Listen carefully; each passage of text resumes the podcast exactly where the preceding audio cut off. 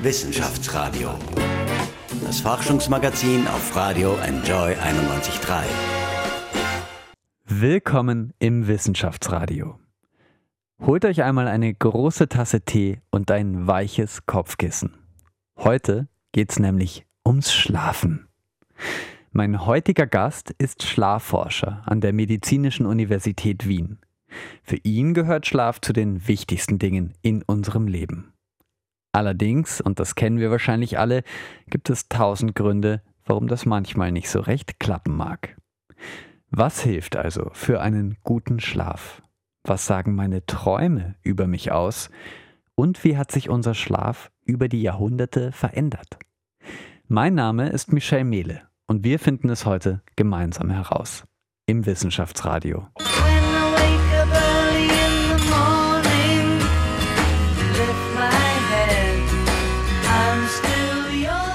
Willkommen im Wissenschaftsradio. Herr Seidel, gut geschlafen heute Nacht.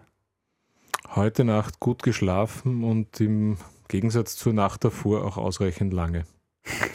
okay. Dafür gibt es unterschiedliche Gründe, äh, warum man nicht so lange schläft. Darauf kommen wir noch zu sprechen, würde ich sagen. Erst einmal, Sie leiten das Schlaflabor an der Medizinischen Universität Wien am Institut für Neurologie. Genau, an der Universitätsklinik für Neurologie. Und es gibt eben dort ein Schlaflabor ja. und auch eine Schlafambulanz. Das trenne ich gern, weil, oder und füge es auch gleich wieder zusammen, weil in der Schlafambulanz dann Patienten einmal kommen und sich vorstellen und ihre Beschwerden schildern können. Im Schlaflabor werden dann die Untersuchungen durchgeführt, um dem Problem noch näher zu treten. Und dann gibt es wieder die Möglichkeit, im Rahmen der Schlafambulanz diese Dinge zu besprechen. Das heißt, Menschen kommen zu Ihnen, wenn sie schlecht schlafen. Und zwar nicht nur einmal, zweimal, sondern regelmäßig. Wer kommt zu Ihnen? Ähm, es kommen relativ viele Menschen zu uns oder möchten zu uns kommen. Das heißt, wir haben schon eine gewisse Warteliste, eigentlich andauernd. Das heißt, wir bräuchten prinzipiell auch mehr Kapazitäten, aber wir haben viele Menschen mit nicht erholsamem Schlaf, mit Einschlafstörungen, mit Durchschlafproblemen. Wir haben Menschen, die tagsüber einfach zu müde sind, die abgeschlagen sind, die aber auch ungewollt einschlafen. Wir haben auch Menschen, die an sich gut schlafen, aber die kommen, weil sie im Schlaf Dinge tun, die gefährlich werden können, die für sie unangenehm sind, die sie in ihrer Familie stigmatisieren. Ähm, also wir haben ein, ein relativ breites Spektrum an Patienten. Also ich denke da ans Schlafwandeln zum Beispiel oder. Richtig. Ja. Schlafwandeln sprechen Sie natürlich an. Ähm, es gibt auch eine relativ seltene Form des, der, der Schlafstörung, der sogenannten REM-Schlaf-Verhaltensstörung. Das heißt, ohne jetzt sofort in die Tiefe zu gehen, aber das heißt, dass ich im REM-Schlaf, der so landläufig als Traumschlaf bekannt ist, plötzlich beginnen meine Träume auszuagieren und ähm, das wiederum ein Frühzeichen, ein Anzeichen sein kann für eine darauf folgende neurologische äh, Erkrankung. Ja. Sie haben ein Buch geschrieben, das heißt Der Schlaf, warum er so wichtig ist und wie er ungestört bleibt im Manns Verlag. Das ist vor kurzem erschienen. Ähm, da schreiben Sie relativ am Anfang, dass die Österreicherinnen und Österreicher eigentlich immer schlechter schlafen. Das äh, beruht auf einer Studie, die Sie mit äh, herausgegeben haben. Also wie sieht die Lage denn aus? Ähm, man kann es vielleicht so betrachten wie ein Glas, das entweder halb voll oder halb leer ist, äh, also als grundsätzliche Vorbemerkung, weil man natürlich schon feststellt, dass wenn man jetzt verschiedene Umfragen der letzten Jahrzehnte hernimmt, dass wir weniger lange schlafen, dass wir also kürzer schlafen, dass wir teilweise mehr Menschen haben in unseren Umfragen, die unter eben Ein- oder Durchschlafstörungen leiden. Ähm, wenn man dann aber es runterbricht auf die klinische Störung, also die, die Schlafstörung mit Krankheitswert, die gesundheitlich bedrohlich ist, ist es so, dass in Summe nur ein kleiner Anteil der Bevölkerung tatsächlich eine krankheitsrelevante Schlafstörung hat. Und das ist, finde ich, wichtig dazu zu sagen, weil ähm, natürlich ein Drittel, teilweise ein Viertel der Leute regelmäßig angibt, äh, ein, nicht einschlafen zu können oder durchschlafen zu können, aber nur, sagen wir mal, 8 bis 9 Prozent, also etwas unter 10 Prozent der Bevölkerung wirklich eine äh, relevante Schlafstörung hat, also eine relevante Insomnie, also ein nicht ein- oder durchschlafen können. Und der, der letzte Punkt vielleicht zu dem Thema noch, diese Schlafstörung muss auch einhergehen mit einer Beeinträchtigung der Tagesbefindlichkeit oder der, der, des Funktionsniveaus. Das heißt, die Menschen müssen auch äh, ein Problem haben, sich zu konzentrieren, müssen müde sein, müssen abgeschlagen sein, haben vielleicht ein Problem mit ihrer Stimmung, mit ihrer äh, Emotionsregulation in Kombination mit ihrer Schlafstörung. Dann wird es wirklich auch relevant für den, für den Einzelnen. Schauen wir uns diesen Schlaf mal an. Wie sieht denn ein gesunder Schlaf aus? Da muss man auch vielleicht schon wieder zu Beginn einhaken. Also es gibt, äh, obwohl das Buch heißt Der Schlaf, also es gibt nicht den einen Schlaf, sondern Schlaf ist etwas, was sich über unser Leben hinweg entwickelt und verändert. Das heißt, wenn ich jetzt ein Kleinkind hernehme, dann habe ich sozusagen ganz idealtypisch wie aus dem Bilderbuch wunderbare Schlafstadienabläufe und habe einen hohen Tiefschlafanteil und äh, einen hohen REM-Schlafanteil und äh, unter Umständen viele Träume. Wenn ich älter werde, habe ich aber dann von Natur aus mehr Unterbrechungen. Ja, das heißt, ich werde von Natur aus öfter wach, ohne dass es einen Krankheitswert hat. Das ist wichtig zu wissen und den Menschen auch nahe zu bringen und zu erklären, weil sich dann einfach vielleicht weniger Sorgen ergeben, wenn man zwei, dreimal pro Nacht wach wird, aber ansonsten gut schläft. Ähm, der typische oder der gute Schlaf sieht so aus, dass man in der ersten Nachthälfte seinen sogenannten Kernschlaf absolviert. Das heißt, einen Teil des Schlafes absolviert, der geprägt ist von Tiefschlaf, viel Tiefschlaf äh, und wenig leicht und wenig REM-Schlaf. Die zweite Nachthälfte, also der, wenn man so will, der Füllschlaf, den brauchen wir auch eben, um uns wieder auch aufzufüllen, wenn man so will, ist geprägt von mehr Leichtschlaf und viel REM-Schlaf.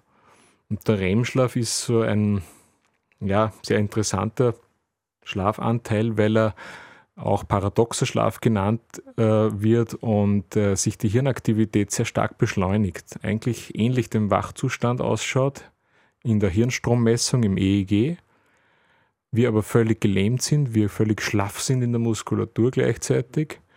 Herzschlag, Atmung wird unregelmäßig ähm, und wir träumen.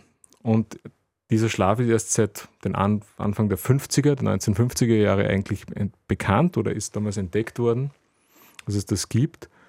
Und wir träumen eben auch sehr stark und vor allem sehr szenisch darin. Also wir haben wirklich dann die Geschichten, die vor uns ablaufen. Ist das eigentlich spannend für Sie als Schlafforscher, was die Menschen träumen? Das ist sehr spannend. Das ist sehr spannend, weil ähm, auch hier schon auch aus den Erzählungen, beziehungsweise auch manchmal aus der Dynamik der Träume, wie sie, also welche Inhalte sie haben, oft schon ein, sich ein Hinweis ergibt auf vielleicht eine Schlafstörung. Eben zum Beispiel wie bei der schon genannten REM-Schlafverhaltensstörung ist es typisch, dass auch die Träume, die Inhalte sich verändern. Das heißt, sie werden aggressiver aufgeladen, teilweise geprägt von paranoiden Fantasien, also Fantasien oder Szenen des Verfolgtwerdens, des Angegriffenwerdens, was früher vielleicht nicht oder gar nicht äh, der Fall war. Und natürlich ist es äh, einfach interessant, ganz grundsätzlich zuzuhören, was alles passieren kann, weil im Traum sind wir oder im Schlaf sind wir offline. Das heißt, wir sind nicht geprägt von unseren Moralvorstellungen, von unserer Einbettung in der Gesellschaft.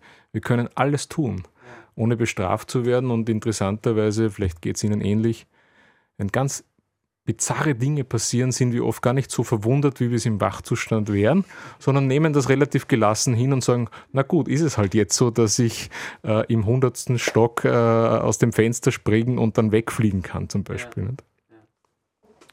Das heißt, ähm, interessiert Sie eigentlich die psychologische Komponente an Ihrer Arbeit? Ist die auch wichtig oder ist das wirklich sehr naturwissenschaftlich?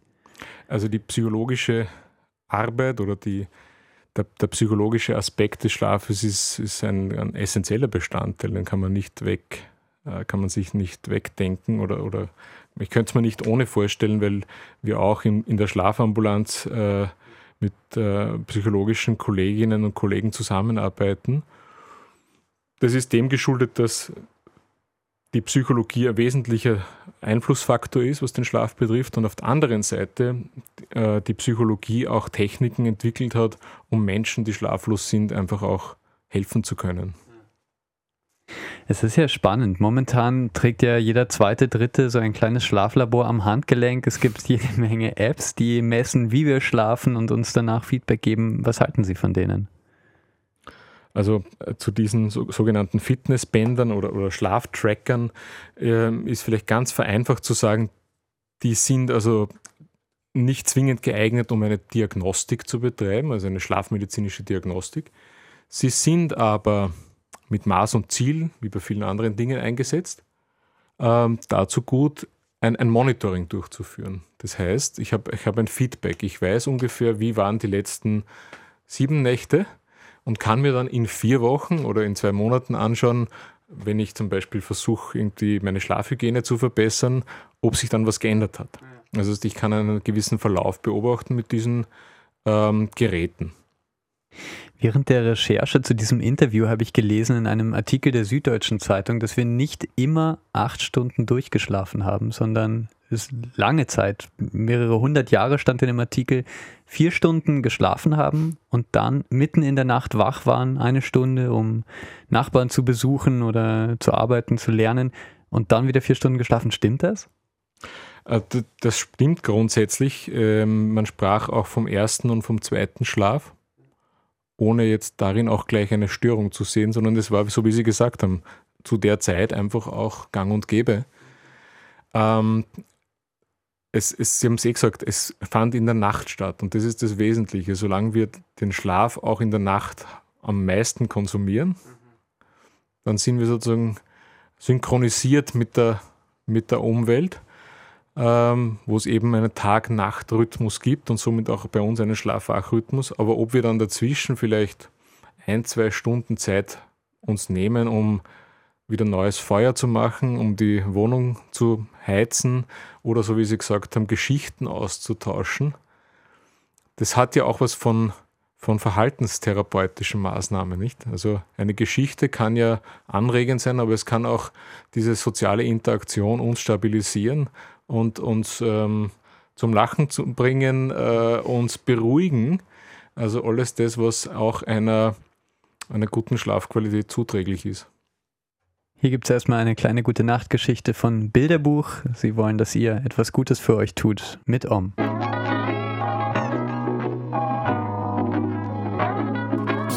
Wissenschaftsradio. Das Forschungsmagazin der FH Wien der WKW. Lache und die Welt lacht mit dir, schnarche und du schläfst allein. Willkommen zurück im Wissenschaftsradio. Mein Name ist Michel Mehle. Heute geht es bei uns ums Schlafen, was daran gut ist und warum es manchmal einfach nicht klappen will. Viele Österreicherinnen und Österreicher schlafen nicht immer gut und das liegt auch nicht immer an ihren Bettnachbarn. Bei uns ist Stefan Seidel, Schlafforscher an der Medizinischen Universität Wien. Ich darf ihn herzlich im Studio begrüßen. Hallo. Hallo. Wir haben vorher schon ein bisschen darüber gesprochen, wie sieht ein gesunder Schlaf aus. Also in Ihrem Schlaflabor kommen jeden Tag Patienten, beziehungsweise sehr oft Patienten, die Sie betreuen, die schlecht schlafen. Was kann man denn sehen, wenn man jemanden beim Schlaf beobachtet? Was kann ich messen? Woran sehe ich, was ist ein guter Schlaf? Und was sind häufige Ursachen für schlechten Schlaf?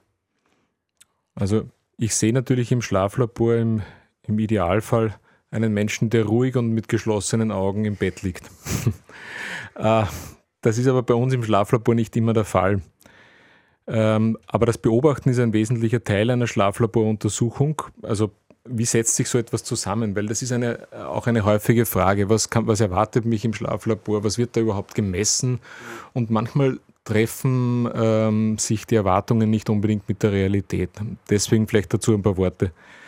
Also der, der, Patient liegt mehr oder weniger in einem simulierten Schlafzimmer, also das heißt, es ist ein Bett vorbereitet und er wird einmal dann von der biomedizinischen Analytikerin verkabelt, also mit allen möglichen Sensoren ausgestattet. Glaubt einmal zunächst gar nicht, dass er sich da überhaupt hinlegen kann und schlafen kann. Die, die allermeisten tun das, selbst auch schon probiert. Es funktioniert. Ähm, und gemessen werden einmal die, die Hirnströme, also die hirnelektrische Aktivität. Das ist eigentlich das, das Zentrale an der, an der Untersuchung, weil sich die, die hirnelektrische Aktivität in ihren Schwingungen im Schlaf charakteristisch verlangsamt oder gekennzeichnet ist von gewissen speziellen Wellenformen, die wir also in der Schlafmedizin kennen sollten, hoffentlich, um dann eben Schlafstadien äh, einteilen zu können. Dann wird natürlich gemessen, ob sich die Augen bewegen, ob die, die Muskelspannung im, im Gesicht äh, hoch oder niedrig ist. Ähm, das heißt, man hat sozusagen im Gesicht und rund die Augen Elektroden kleben, hat oben am, am, in den Haaren Elektroden kleben äh, und man kriegt äh, um den Oberkörper verschiedene Gurte angelegt, äh, um die Atembewegungen des Oberkörpers mitzumessen. Einerseits, man hat einen Schlauch oder ein Schläuchchen in der Nase, um den Atemfluss zu messen oder eben auch den Stopp des Atemflusses, also die sogenannten Apnoen oder Schlafapnoen und einen Sauerstoffsensor, weil viele Menschen natürlich auch kommen mit dem Problem, so wie Sie eingangs gesagt haben, zu laut zu schnarchen, aber nicht nur, sondern auch in der Nacht äh, mit der Atmung auszusetzen vorübergehend.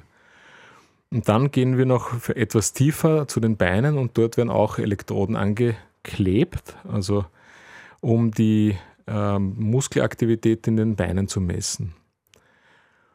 Und wir müssen beobachten, also für diejenigen, die es interessiert, es hat in den mittleren 60er Jahren einen damals sehr bekannten Film gegeben, der sich bezeichnenderweise Sleep nennt, von Andy Warhol. Der war in der Originalfassung, nageln Sie mich nicht fest, aber etwas über sechs Stunden lang und hatte zum Inhalt, einen Schlafenden zu beobachten. Das haben sich offenbar Menschen damals im Kino angesehen und waren hoffentlich begeistert oder sind vielleicht auch eingeschlafen. Ist auf jeden Fall, ich habe mir den teilweise angesehen, den, den Film, es ist sehr interessant, also nicht nur für Schlafforscher. Aber nochmal zurück, wie auch im Schlaflabor beobachten wir mit Hilfe einer speziellen Kamera, also einer Infrarotkamera, die in der Lage ist, in völliger Dunkelheit ein Graubild uns zu liefern, damit wir sehen, was denn passiert parallel zu, diesen, zu dieser Messung und dass wir dann zum Beispiel feststellen können, das ist auch zuerst schon gefallen, ob jemand wirklich aus dem Tiefschlaf heraus aufwacht oder zumindest so aussieht, als ob er aufwachen würde, aber in Wirklichkeit Schlaf handelt. Und diese Kombination aus sogenannten Biosignalen und dem Video wird dann in Kleinarbeit, also Epoche für Epoche, es wird in 30 Sekunden Stückchen unterteilt, angeschaut und, und interpretiert und, und daraus entsteht dann dieser Befund. Ähm, das ist das, was passiert. Also manche fragen ja auch, ob man ihre Träume zum Beispiel messen kann im Schlaflabor. Träumen ist leider oder vielleicht auch glücklicherweise ein subjektives und rein subjektiv erzählbares, messbares Phänomen.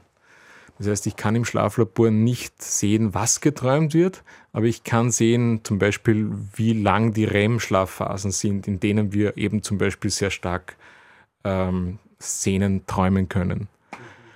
Ähm, oder was im, im REM-Schlaf zum Beispiel mit unserem Körper, mit unserer Muskelspannung passiert, ob wir wirklich schlaff sind, so wie es sein soll, ob wir oder ob wir äh, uns beginnen zu, zu bewegen. Ähm, und was ist dann sozusagen der der Outcome auf Neudeutsch und was sind die häufigsten Schlafstörungen. Also ein großer Anteil ist der Teil der Insomnie, das heißt von dem Kollektiv, das wir sehen, ist vermutlich 40, 50 Prozent, also jeder zweite rund, von dieser Art der Schlafstörung betroffen. Das heißt, wir haben im Gegensatz zur Allgemeinbevölkerung, wo wir wahrscheinlich 10 oder um die 10 Prozent Insomnie-Betroffene haben, haben wir einen viel höheren Anteil bei uns im Schlaflabor. Was aber auch gut ist, weil aus der letzten Umfrage geht heraus, dass diejenigen, die Insomnie haben, von denen geht sozusagen nur jeder zweite auch in professionelle Behandlung. Mhm. Ja, also es ist an sich schon gut, dass die Menschen zu uns kommen, vor allem deswegen, weil eine chronische Insomnie langfristig Probleme machen kann, also gesundheitliche Probleme, Herz-Kreislauf-Erkrankungen, sind häufiger, Diabetes ist häufiger und, und andere auch sogenannte Volkskrankheiten. Bis hin vermutlich auch zu einer gewissen Risikoerhöhung für Demenzerkrankungen im höheren Alter dann. Neben der Insomnie sehen wir natürlich Patienten mit einer Schlafapnoe. Wir sehen Patienten mit dem sogenannten Restless Leg Syndrom. Das heißt, der Erkrankung, die also zu Missempfindungen und einem Bewegungsdrang oder unwillkürlichen Bewegungen in den Beinen führt und auch den Schlaf massiv stören kann. Wir sehen Patienten mit Parasomnien, also dazu gehört zum Beispiel das Schlafwandeln oder die REM-Schlafverhaltensstörung. Wir sehen Patienten, die zu schläfrig sind, die also hypersomnisch sind, also zu viel Schlafbedürfnis haben, auch tagsüber und immer wieder, so wie in unserer Situation jetzt beim Interview, plötzlich einschlafen würden. Wir sehen auch Menschen mit der seltenen, aber sehr schweren Erkrankung Narkolepsie. Also das die Menschen, die eben auch plötzlich einschlafen, die aber auch noch andere Beschwerden haben, die ihren Alltag deutlich erschweren. Und wir sehen Menschen, die keinen stabilen oder einen verschobenen Schlafwachrhythmus haben. Also die sogenannten zirkadianen Schlafwachrhythmusstörungen. Da gibt es die Variante, dass man erst in den frühen Morgenstunden schlafen gehen kann oder schon am frühen Abend schlafen gehen muss, weil der Rhythmus so früh, also der, die Schlafphase so früh ist. Oder wie eben auch Menschen, die von Geburt an blind sind und sich schwer tun, an den äußeren Tag-Nacht-Rhythmus anzukoppeln und einfach keinen stabilen Rhythmus entwickeln können. Ähm, also das ist so ein, ein, ein, kleiner Bogen, den ich da aufspanne an, an, an Patienten, die zu uns kommen. Das ist wahnsinnig interessant. Was passiert eigentlich, während ich schlafe? Wieso schlafe ich? Wieso ist das wichtig für mich? Also es ist im Schlaf oder damit Schlaf zustande kommt, braucht es ein, ein Zusammenspiel mehrerer ja, Schaltstellen im Gehirn, wenn man so will. Also kleiner Nervenkerngebiete, die miteinander sozusagen wie im Orchester spielen und sich abwechseln. Also es gibt sozusagen Nervenzellen oder Bahnen, die den, den Schlaf anstoßen, also die mehr oder weniger den Schalter umlegen. Dann gibt es Schaltstellen, die für den sogenannten Non-REM, also Leicht- und Tiefschlaf zuständig sind. Dann gibt es die, die für den REM-Schlaf zuständig sind. Und das muss alles gut miteinander ausbalanciert sein, damit dann ein ordentliches, ein ordentlicher Schlafablauf zustande kommt und wir dann tatsächlich auch erholt aufstehen können. Was passiert eigentlich beim Aufwachen in meinem Körper? Wieso wache ich auf? Ähm, auch das Aufwachen erfordert wieder ein, ein Zusammenspiel dieser schon erwähnten eben ähm, Hirn, Nervenkerne und, und Nervenbahnen und ähm, es, es tut sich dann eben auch auf, auf Botenstoffebene, also Botenstoff sind diese Stoffe, die also notwendig sind, damit Nerven kommunizieren oder Nervenzellen miteinander kommunizieren können. Äh, auf dieser Ebene tut sich etwas, also der, der im Schlaf dominante Überträger oder Botenstoff GABA oder Gamma-Aminobuttersäure tritt in den Hintergrund. Glycin tritt ebenfalls in den Hintergrund. Das sind beides dämpfende Substanzen und anregende, wachmachende Substanzen wie eben Dopamin, Noradrenalin werden wieder äh, stärker in ihrer, ähm, in ihrer Aktivität und auch auf so einer hormoneller Ebene tut sich was am, am Morgen, weil unser Körper beginnt dann eben einerseits die Melatoninproduktion völlig zurückzufahren wieder. Das hat viel damit zu tun, dass es eben heller wird. Und sobald es heller wird, wird die Melatoninproduktion unterdrückt. Das muss so sein damit wir eben einen, einen stabilen Rhythmus haben. Und auf der anderen Seite beginnt unsere Nebenniere, wenn man so will, äh, mit der Produktion von Cortisol. Und Cortisol oder Cortison äh, ist ja äh, durchaus umstritten, nicht? aber es ist ein wesentliches Hormon, um uns wach zu machen und uns vorzubereiten auf den Tag. Es ist im Sinn, in dem Sinn ein positiv wirkendes Stresshormon, damit wir dann in Schwung kommen. Und ähm, also das, ähm, da muss man schon auch eine Lanze brechen für diese, für diese körpereigene Substanz, weil ohne die würden wir wahrscheinlich weniger gut aus den Federn kommen dann. Kenne ich ein paar Kandidaten, äh, die da nicht so starke Produktion haben, glaube ich. Ähm, Was ich auch noch interessant finde, Sie haben mir im Vorgespräch erzählt, es ist momentan wie ein bisschen eine kleine Volkskrankheit. Menschen sind tagsüber müde. Woran kann das liegen? Also diese zu starke Tagesmüdigkeit oder man kann auch den Begriff Fatigue verwenden. Also diese einerseits Müdigkeit, aber auch die zu starke Ermüdbarkeit. Das heißt, dass ich auch, wenn ich mich körperlich anstrenge oder auch geistig anstrenge, dass ich vorschnell und zu stark ermüde. Das ist etwas, was, was ich äh, immer wieder auch in der Schlafambulanz sehe, höre, geschildert bekomme. Das kann natürlich einerseits begründet sein darin, dass, dass der Schlaf aus verschiedenen Gründen auch wiederum nicht äh, erholsam ist und dadurch sozusagen die, die, damit darüber die, die Müdigkeit zustande kommt. Es gibt aber auch noch eine Reihe von anderen Faktoren, die eine Rolle spielen. Also sei es jetzt Stoffwechselstörungen wie eine, eine Schilddrüsenunterfunktion oder auch ähm, psychiatrische Erkrankungen wie eine schwere Depression, die mit so einer starken Fatigue, Müdigkeit einhergeht. Ich glaube, man kann es auch noch kürzer formulieren. Es ist ein, ein glaube ich, ähm, verbreitetes Problem äh, und, und, belastendes Problem. Und ich glaube, dass es noch viel, viel an Forschung braucht, um, um, um der, vor allem der chronischen Fatigue, also wenn es dauerhaft dann bleibt, ähm, auf, die, auf die Schliche zu kommen. Bislang sind, also aus meiner Sicht ist es teilweise unbefriedigend, was man den Menschen anbieten kann. Mhm. Ähm, aber, weil Sie zuerst noch gesagt haben, in unserer Gesellschaft und 24-7-Gesellschaft, ähm, dass häufig auch ein eben verschobener oder unregelmäßiger Schlafwachrhythmus so eine Müdigkeit produzieren kann. Das heißt, wenn ich erst in der Früh ins Bett komme, tagsüber schlafe, dann wieder aufstehe, vielleicht wieder kurz schlafe, also wirklich sehr unregelmäßige Schlafenszeiten habe, dann kann ich zumindest da mal versuchen anzusetzen, da den Schlafwachrhythmus zu stabilisieren und darüber auch tagsüber die, die Müdigkeit zu reduzieren.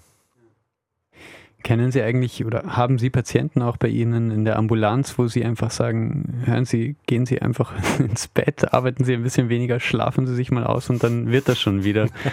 ähm, Sie nehmen, Sie nehmen mir da jetzt was praktisch eigentlich aus dem Mund, weil, weil das liegt mir häufig auf der Zunge, wenn ich die Geschichten höre. Wir haben im Vorfeld uns und kurz unterhalten und ähm, man, man muss sich Zeit nehmen, um sich auch einmal einen ganzen Tag oder den Tagesablauf schildern zu lassen, wenn man mit jemandem über seine Schlafstörungen redet.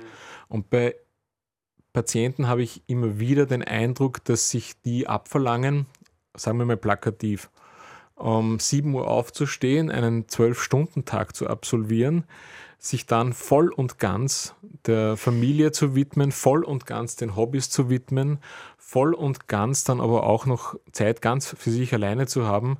und dann den Schalter umzulegen und sagen, jetzt schlafe ich. Und das funktioniert nicht, weil Schlaf ist so wie Hunger, wie Durst, wie unsere Kreislaufregulation ein vegetativer Vorgang. Das heißt, es ist ein Vorgang, den ich nicht willentlich herbeiführen kann. Ja? Und wenn ich dann aber probiere, das so einzutakten in mein Leben, wie alles andere, ja, um auch hier noch die Kontrolle zu haben, ich formuliere das jetzt bewusst plakativ, dann geht das schief. In der kognitiven Verhaltenstherapie zum Beispiel, die bei der Insomnie zur Anwendung kommen sollte, kann man paradox intervenieren. Und das ist das, was man zum Beispiel mitgeben kann, wenn so ein Mensch einfach nicht einschlafen kann, weil er so, so ein Hyperarousal hat und so hoch gepusht ist noch, dann kann er intervenieren, indem er sagt, heute lege ich mich ins Bett und schlaf garantiert nicht. Das ist die paradoxe Intervention. Und das, dieser Trick kann funktionieren.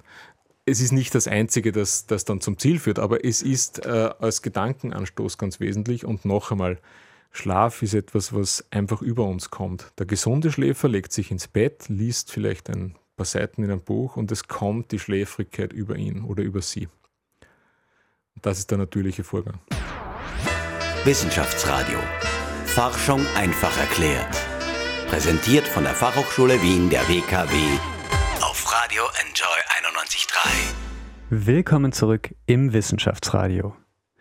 Ist der Schlaf vor 12 Uhr denn tatsächlich der beste? Was ist die beste Liegeposition und wieso schlafen Optimisten eigentlich besser? Darüber spreche ich heute mit Stefan Seidel. Er ist Schlafforscher an der Medizinischen Universität Wien. Hallo. Hallo. Einige Fragen, die Ihnen sicher öfter begegnen, auch in Ihrem Schlaflabor. Das sind die Frequently Asked Questions auch in Ihrem Buch, Der Schlaf, warum er so wichtig ist und wie er ungestört bleibt. Erzählen Sie uns doch einmal, ist es denn so? Schläft man vor zwölf wirklich am besten? Also das ist natürlich einer der am häufigsten ähm, genannten Glaubenssätze oder Mythen, der aber zugegebenermaßen zumindest zu einem Teil oder zu einem, für einen Teil von uns durchaus wiederum zu einem Teil stimmt, aus dem Grund, weil die meisten Menschen von ihrem Chronotype, also von ihrem Rhythmus, Schlafachrhythmus her gegen 22, 23 Uhr äh, zu schlafen beginnen. Und äh, wir haben vorhin schon über den guten oder gesunden Schlaf gesprochen und da ist es so, dass in diesen ersten zwei Stunden ähm, einer Schlafnacht ähm, schon viel an Tiefschlaf passiert. Das heißt, ähm, da beginnt sich das Gehirn, wenn man so will, zu reinigen. Da werden sozusagen gewisse Bestandteile abtransportiert aus den äh, Nervenzellen, äh, die sozusagen zum Müll gehören, die man nicht unbedingt braucht. Ähm, aber das heißt nicht, dass dann im Rest der Nacht dann praktisch keine guten Dinge mehr passieren. Das heißt, äh, man kann schon auch den Rest der Nacht gut gebrauchen, auch nach Mitternacht. Es gibt eine Studie, äh, die Sie gemeinsam mit äh, Kollegen gemacht haben. Da sprechen Sie davon, dass optimistische Menschen besser schlafen. Erklären Sie einmal, wieso ist das so?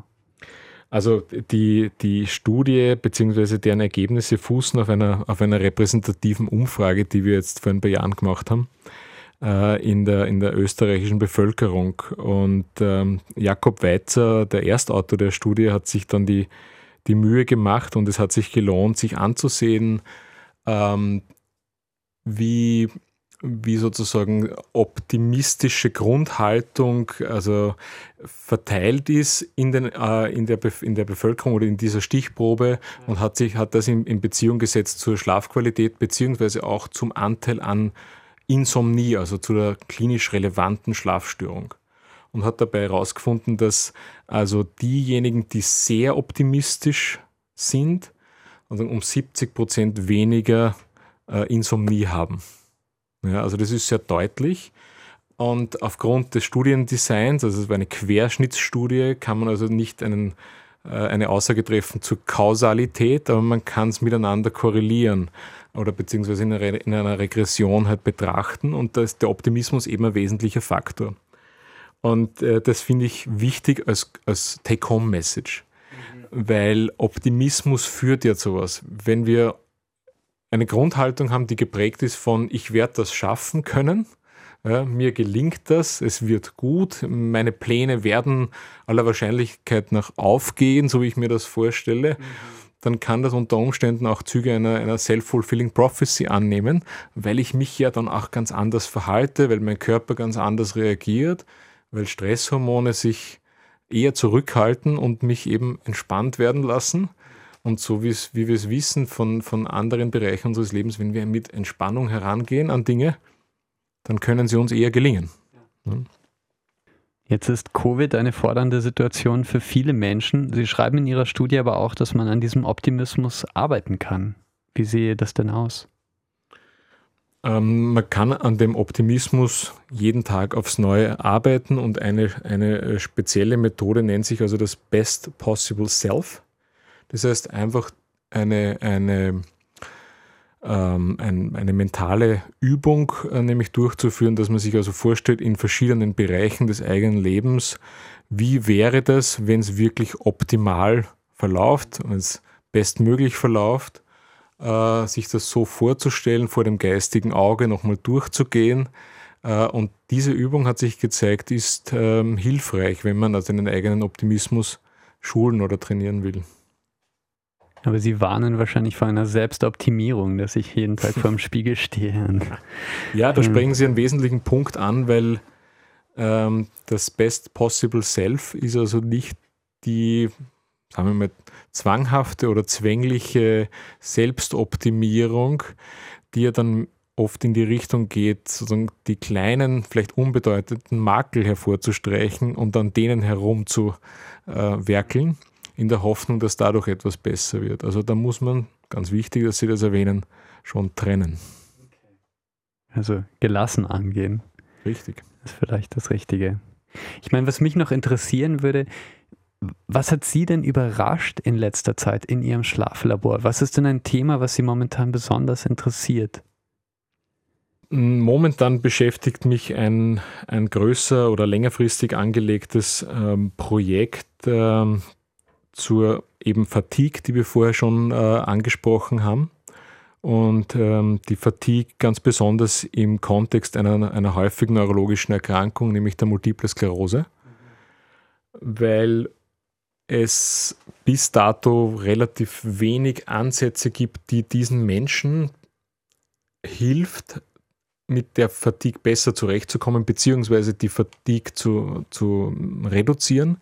Und wir haben in dem Projekt eben den Ansatz, mit gezieltem Einsatz von ganz hellem Licht ähm, die Fatigue zu verbessern. Also es gibt zuerst Hinweise oder gab Hinweise auch aus einer, bei einer anderen neurologischen Erkrankung, dem Morbus Parkinson. Und äh, das Projekt läuft momentan und ähm, ist sozusagen mit einem durchaus hohen Aufwand verbunden.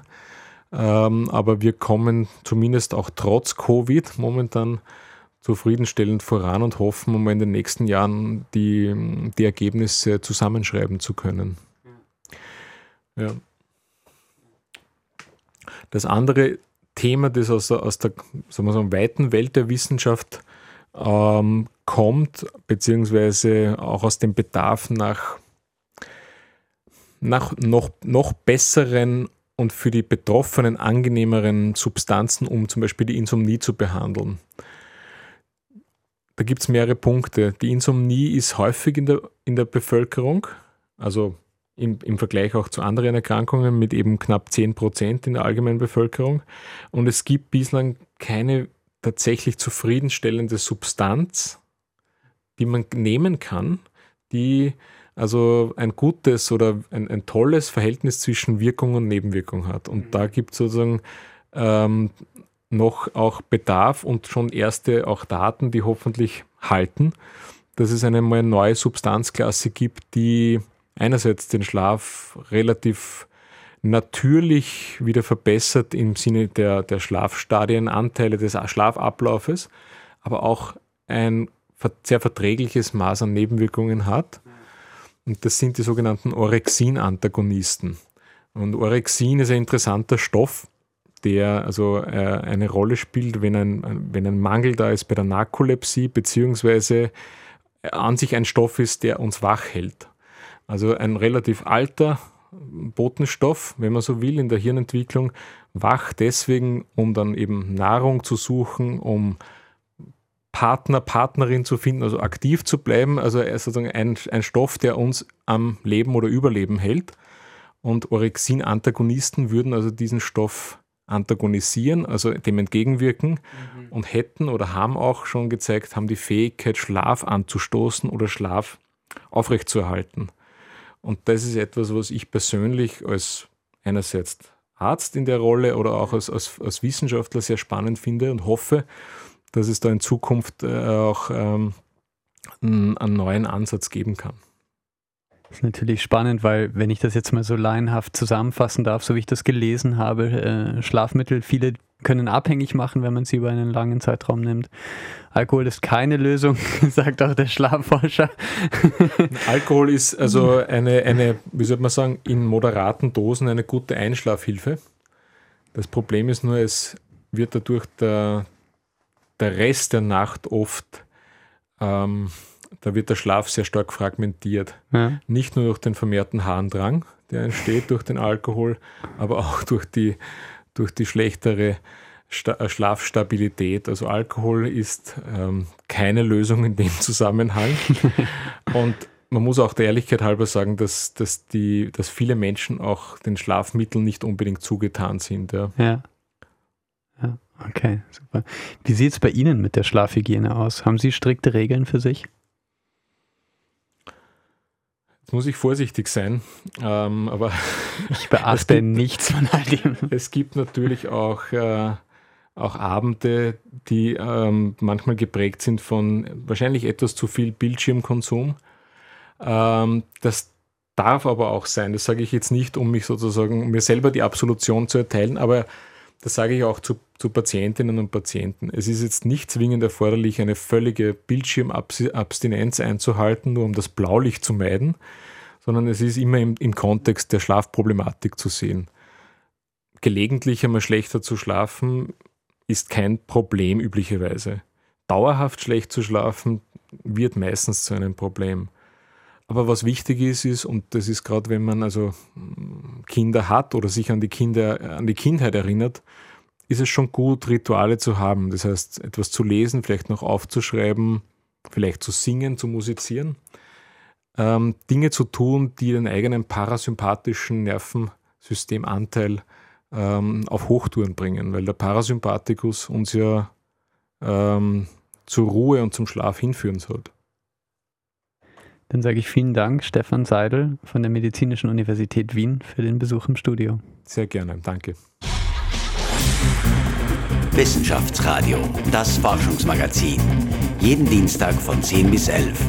Alle Infos unter enjoyradio.at.